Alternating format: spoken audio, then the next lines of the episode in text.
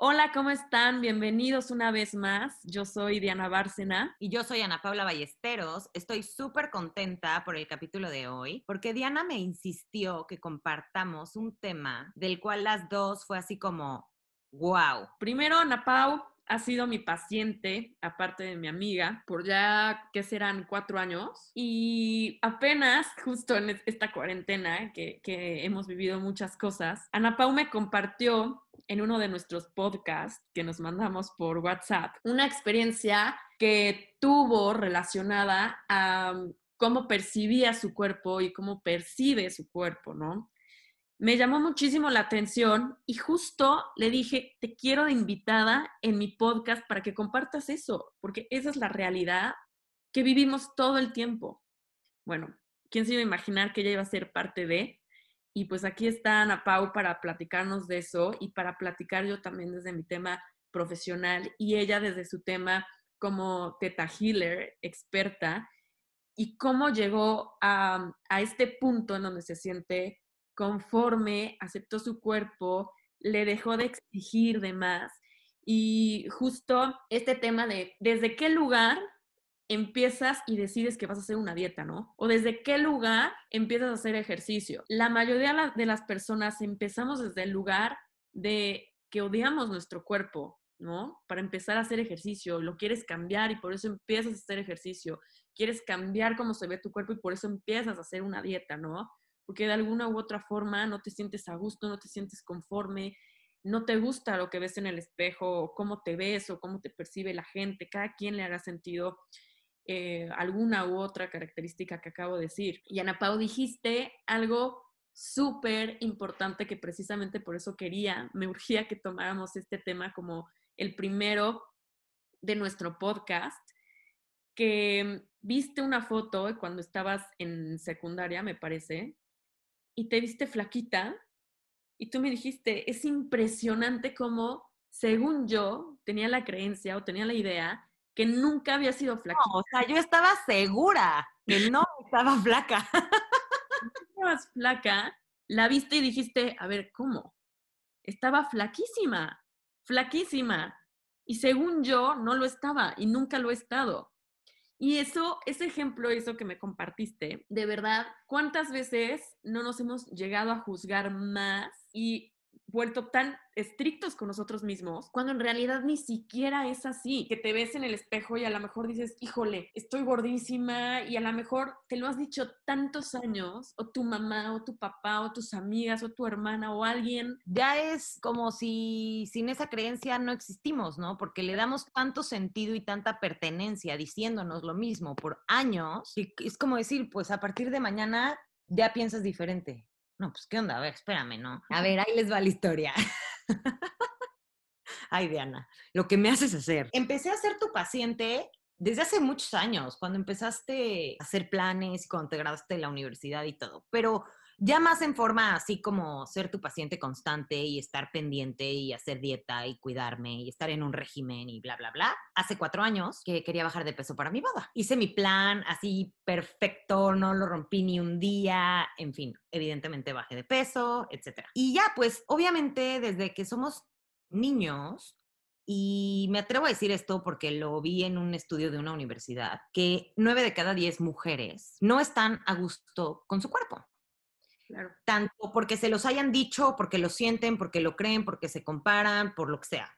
Entonces, yo la verdad sí me considero de una, una persona de esas nueve. No quiero culpar a nadie, no quiero culpar a alguna situación en específico. Simplemente desde que tenemos como conciencia en la adolescencia, nos empezamos a comparar con nuestras amigas, con las revistas, con todo lo que está en nuestro alrededor y nunca nos vemos en el espejo y nos decimos, oye, estás súper bonita, qué bonita te ves, vamos a hacer ejercicio porque queremos involucrar hábitos positivos a nuestra vida. No, es, yo me acuerdo, voy a ir a los 15 años, ¿qué me pongo para no verme gorda?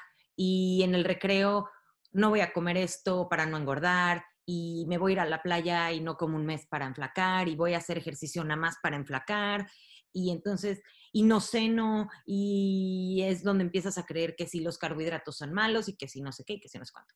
Entonces, pues en automático, haz de cuenta que me pasaron 15 años sin cuestionarme absolutamente nada. Y el otro día este, estaba en casa de mi papá y sacó unas fotos de cuando yo tenía 14 años y entonces ya las empezamos a ver y hasta yo pensé, ay, no manches, qué oso, ¿no? y me empecé a ver y yo dije, ¿qué onda? O sea, ¿qué onda? Yo pensé que estaba gorda, ¿eh? No chovi ni nada, o sea, yo pensé que estaba gorda. En las fotos ni siquiera estaba chovi, estaba delgada normal. Tampoco así flaquita, flaquita, flaquita, como dijiste, ¿verdad? Pero estaba delgada. Y entonces dije, no inventes. O sea, yo misma me he hecho sufrir, he sido mi peor enemigo por años. Y haz de cuenta que es esta piedra que llevas cargando, pues por gusto, ¿no? Porque, pues, ¿por qué más? Y entonces, en ese momento me puse a ver fotos de mi boda, que fue cuando enflaqué con la dieta que me pusiste, y empecé a ver fotos de ahorita y dije, estoy igual. Y además, de hace cuatro años ahorita, sigo pensando lo mismo. Todo el tiempo tengo que bajar de peso, puedo estar mejor, me tiene que quedar más agua del pantalón, tengo que hacer ejercicio para quemar lo que me comí, no tengo permiso de comer a esto y si me lo como siento culpa, en fin. Hace un par de meses dije, ¿sabes qué? Ya no puedo seguir viviendo así. ¿Qué es lo peor que puede pasar? No que me valga mi cuerpo, ¿eh? No, no, ojo. Claro pero si aprendo a vivir desde otra perspectiva. Sí cuidándome, porque evidentemente y tú eres nutrióloga, o sea, no puedes decir, me vale lo que como. No, o sea, si quieres estar saludable, si quieres bajar de peso, tienes que hacer lo que se tiene que hacer y punto. Pero desde un espacio de amor propio. Claro. No, no es lo mismo decir, voy a hacer ejercicio para que mi cuerpo esté sano, a voy a hacer ejercicio porque ayer me cené una quesadilla extra o porque ratito voy a salir con mis amigas, o porque odio a mi cuerpo. Entonces, básicamente lo que hice fue, obviamente después de muchos cursos, mucha ayuda, y se dice muy fácil, puedo decir que no canto victoria, pero sí vivo mi vida desde un punto, desde amarme a mí, no odiarme a mí. Y aprendí muchas cosas como que si comes sin culpa, también te afecta menos, a relajarte, a amarte como eres, a no compararte, a saber que no hay alimento bueno ni malo. O sea, yo era, y si me está viendo mi familia o los que me conocen, es como, la dieta cetogénica, todo el mundo tiene que volverse quito porque es lo mejor y no sé qué, y súper extremista, ¿no? Y hace cuenta, no sé, nunca voy a comer pasta, ¿no? Porque a mí me engorda. Y algún día me dijeron eso o yo me hice esa creencia y hace cuenta que la adopté por el resto de mi vida. Y ahorita te lo juro que me como una pasta o me como una lechuga y me siento igual. Y no cambió la pasta ni la lechuga, ¿sabes? Cambié yo, cambié mi perspectiva y cambié en el sentido, no tanto mi forma de pensar, pero sí esforzándome a amar a mi cuerpo. Y decir, ok, ¿sabes qué? A lo mejor sigo pensando que la pasta tiene más calorías que la lechuga, pero amo a mi cuerpo y si se le antoja una pasta lo voy a consentir. Pero desde este mismo espacio de amor, mañana voy a hacer ejercicio porque me amo y quiero que mi cuerpo esté súper oxigenado, súper fuerte, súper saludable. Y desde este mismo espacio de amor, voy a una tienda y me encantaría comprarme unos jeans talla cero, pero ¿sabes qué? Mi genética es así, soy talla lo que sea, y, y, me veo al espejo y me gusta. Entonces, evidentemente, como te dije, es un constante trabajo personal, pero si algo se puede resumir es que me liberé, vivo libre.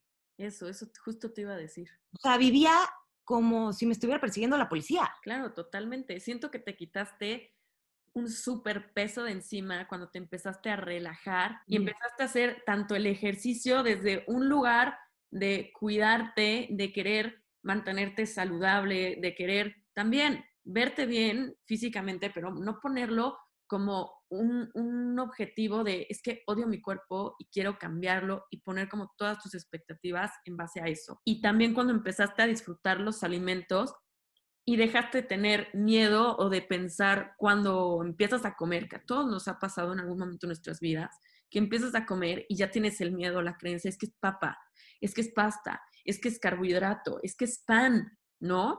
Y, y ese miedo que se vive constantemente del alimento en sí como un nombre, pero en realidad es que ese alimento también tiene moléculas que lo podría tener alguno otro y el otro no te da miedo, pero te da miedo uno que ya se le hizo fama, que engorda, como los carbohidratos, la pasta, el pan, eh, la papa, que la papa le tienen pánico. Pero entonces te haces un bowl de quinoa con lo mismo, ¿no? Y esto que dices, Ana Pau, para mí es importantísimo y estoy segura que para los que nos están escuchando también, porque definitivamente es justo lo que hablábamos en el episodio anterior, de cómo vivimos en lo externo, que somos víctimas de tanto el marketing como lo que se dice en nuestro círculo social, llámese familia, desde tus papás, tu hermana, tu hermano, desde tus amigas, desde lo que ves en redes sociales, en la tele, la dieta de fulanita, que ahorita pues bueno, ya no, ya no vemos tantas revistas, ¿no? Pero yo me acuerdo apenas que hice limpieza de, de libros y así, había una revista que decía las 21 dietas más famosas de todo el mundo y las que sirven y las mágicas y en todas las revistas venían dietas y hemos vivido con información equivocada durante años y no avanzamos. Eso, eso que dices es justo algo que quería decir también. Me cuestioné muchísimo. A ver, ¿esta necesidad constante de bajar de peso es mía o de quién es? Claro. para agradar a mi esposo o para agradar a mi mamá o para que me acepte la sociedad. O sea, ¿de dónde viene? ¿No? Y, otra cosa que quiero dejar muy claro es que es una gran diferencia entre aceptar o resignar.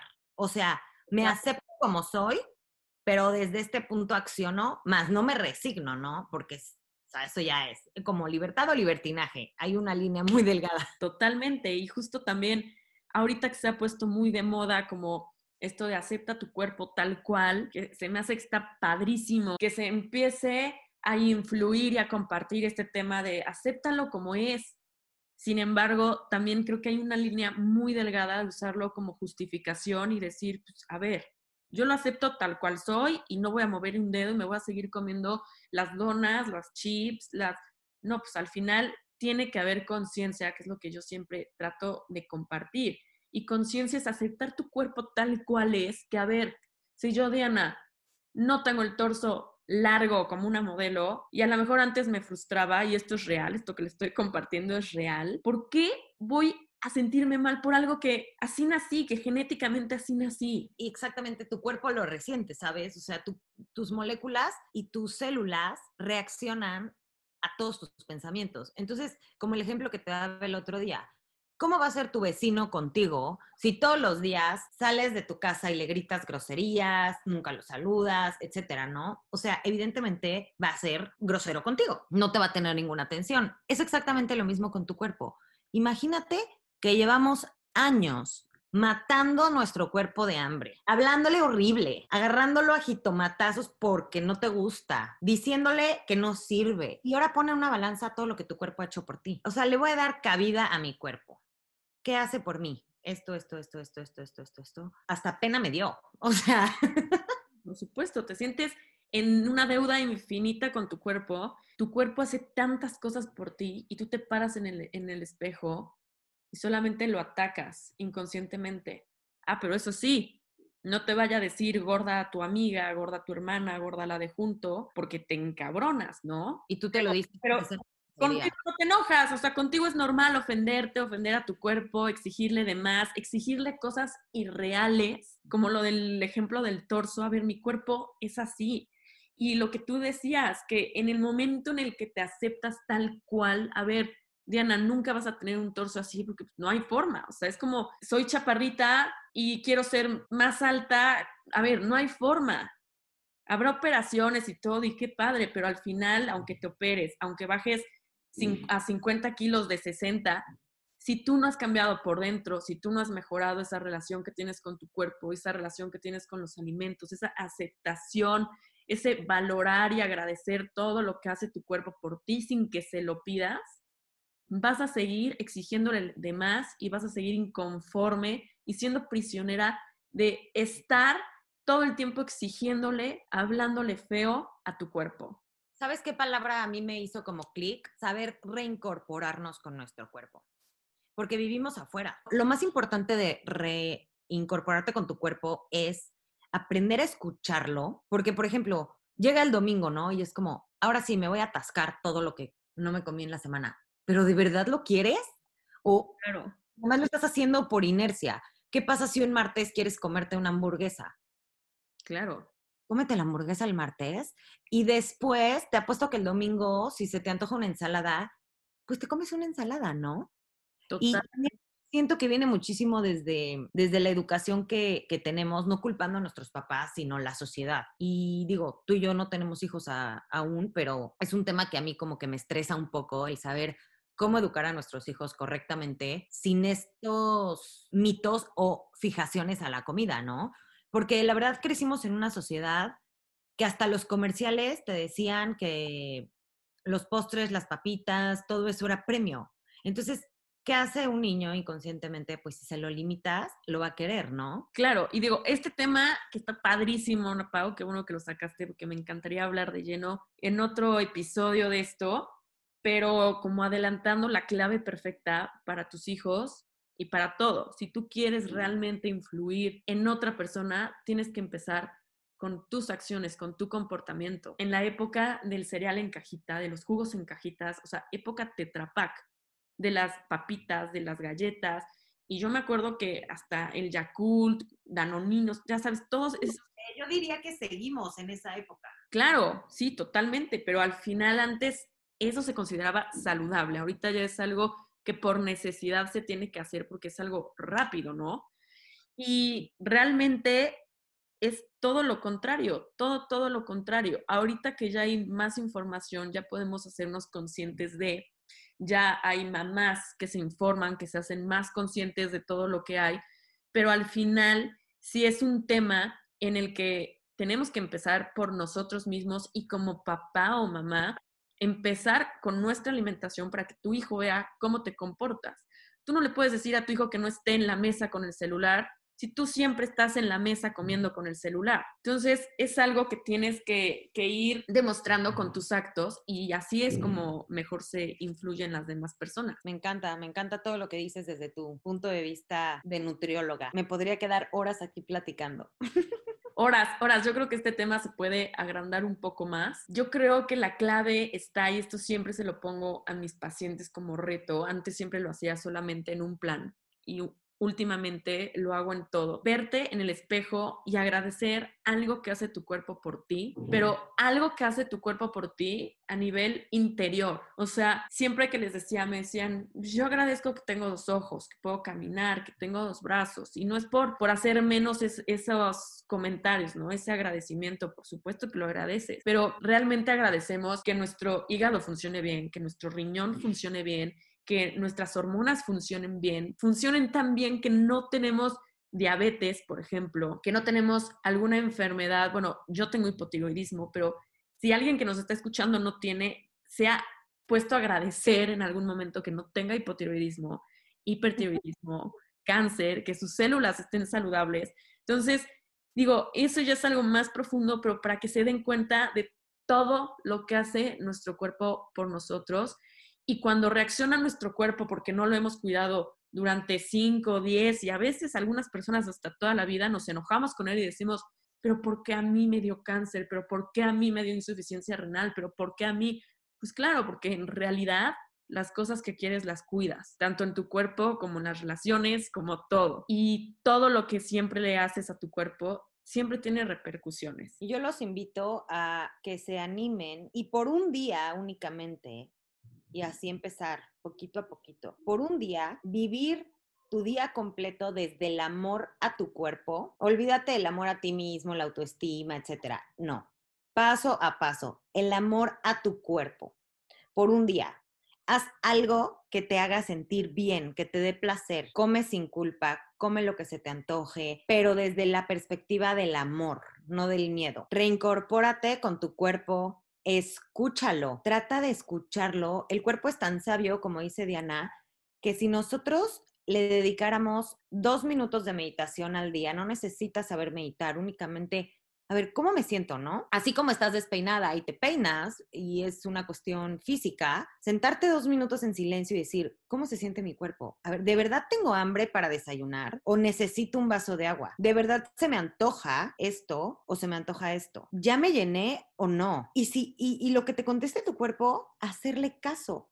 Y si para ti está mal, a lo que los invito es a pasar esa barrera y complacer al cuerpo poco a poco Y esto, si lo sigues extendiendo todos los días, te vas a ir reincorporando con tu cuerpo y a largo plazo vas a empezar a vivir tu vida desde la perspectiva del amor hacia tu cuerpo y no desde el miedo o el odio. Totalmente, Ana Pau. Y aparte, este como análisis y reflexión te hace darte cuenta de qué tanto te cuesta trabajo dejarte ir, dejarte fluir, como lo que platicábamos, que a mí levantarme temprano o, bueno, levantarme tarde me cuesta mucho trabajo. Así tú te puedes ir dando cuenta y después profundizar en terapia, en donde tú quieras, pero aprender a conocerte y qué es realmente lo que necesita tu cuerpo y lo que te está pidiendo. Nunca escuchamos nuestro cuerpo y yo creo que es momento de que empecemos a hacer las paces con él. Me encanta, me encanta todo lo que dices. Si alguien tiene dudas, comentarios, cosas que quiera aportar al tema que platicamos hoy, siéntanse con toda la libertad de escribirnos en nuestro Instagram, arroba si te quieres te cuidas. Gracias un día más por estar aquí. Yo soy Ana Paula Ballesteros. Y yo soy Diana Bárcena y fue un placer compartir este tiempo con ustedes. Nos pueden seguir en nuestras redes sociales, arroba Ana Paula Ballesteros S